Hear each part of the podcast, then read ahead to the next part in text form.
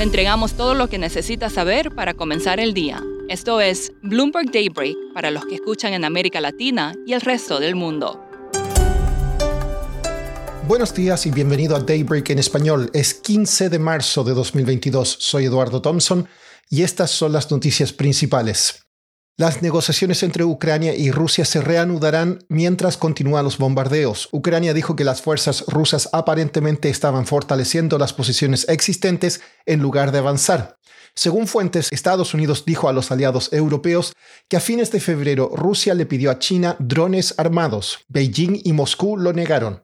El asesor de seguridad nacional de Estados Unidos, Jake Sullivan, hablaría con su homólogo ruso para advertir sobre el uso de armas químicas o biológicas. El mercado está atento a un potencial default de Rusia. Mañana vencen 117 millones de dólares en intereses sobre bonos en dólares.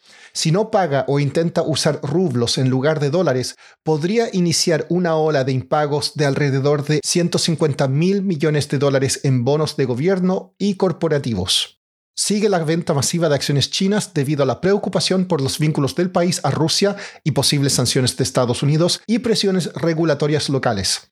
El Hang Seng de Hong Kong acumuló una baja del 10% en dos días, su mayor retroceso desde la crisis financiera del 2008. En noticias corporativas, Tesla elevó los precios de sus modelos debido a mayores costos y clientes de Apple presentaron una demanda contra la empresa en California, acusándola de poner trabas a la reparación de sus equipos. Amazon y Walmart advirtieron de posibles retrasos en sus pedidos tras los bloqueos en los centros de fabricación de China debido al COVID. Pasando a América Latina, se espera que el presidente de Perú, Pedro Castillo, hable ante el Congreso hoy, luego que éste inició un proceso de destitución. En Colombia, los partidos de izquierda obtuvieron el mayor número de escaños de su historia en las elecciones legislativas. Sin embargo, no alcanzaron la mayoría absoluta ni en el Senado ni en la Cámara Baja. El consulado de Estados Unidos en Nuevo Laredo, en el estado mexicano de Tamaulipas, permanecerá cerrado al público luego de que estallara la violencia debido a la detención de un jefe criminal local. En cuanto a datos macro, hoy se publicarán ventas minoristas y producción manufacturera de Colombia de enero, la inflación en Argentina en febrero, que habría llegado al 51,7% interanual, y el índice de actividad económica de Perú.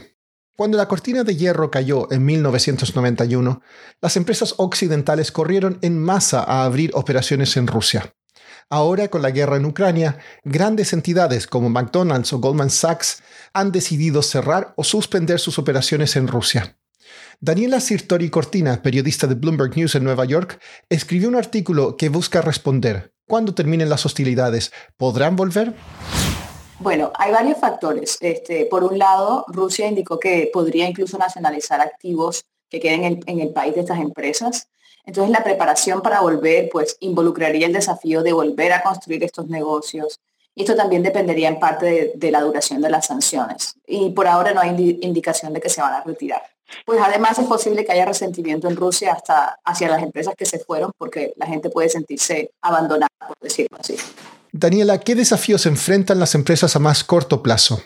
Algunas empresas dijeron que iban a suspender operaciones, pero que de todas maneras le iban a seguir eh, pagando a sus empleados. Por ejemplo, McDonald's fue una de las empresas que dijo eso.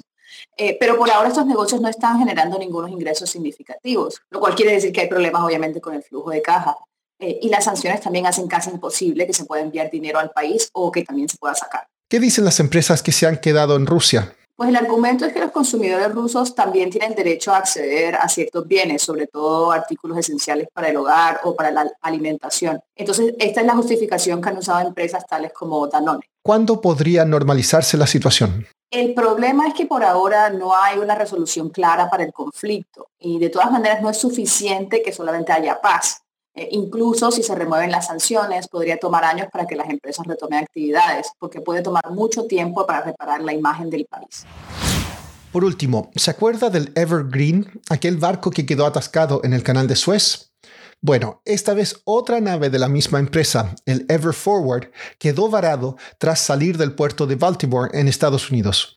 Por suerte, esta vez no bloquea todo el puerto. Eso es todo por hoy. Soy Eduardo Thompson. Gracias por escucharnos. Para conocer todas las noticias que necesita para comenzar el día, revise Daybreak en español en la app Bloomberg Professional. También puede personalizar Daybreak para recibir las noticias que desee. Eso es todo por hoy. Sintonice mañana Bloomberg Daybreak.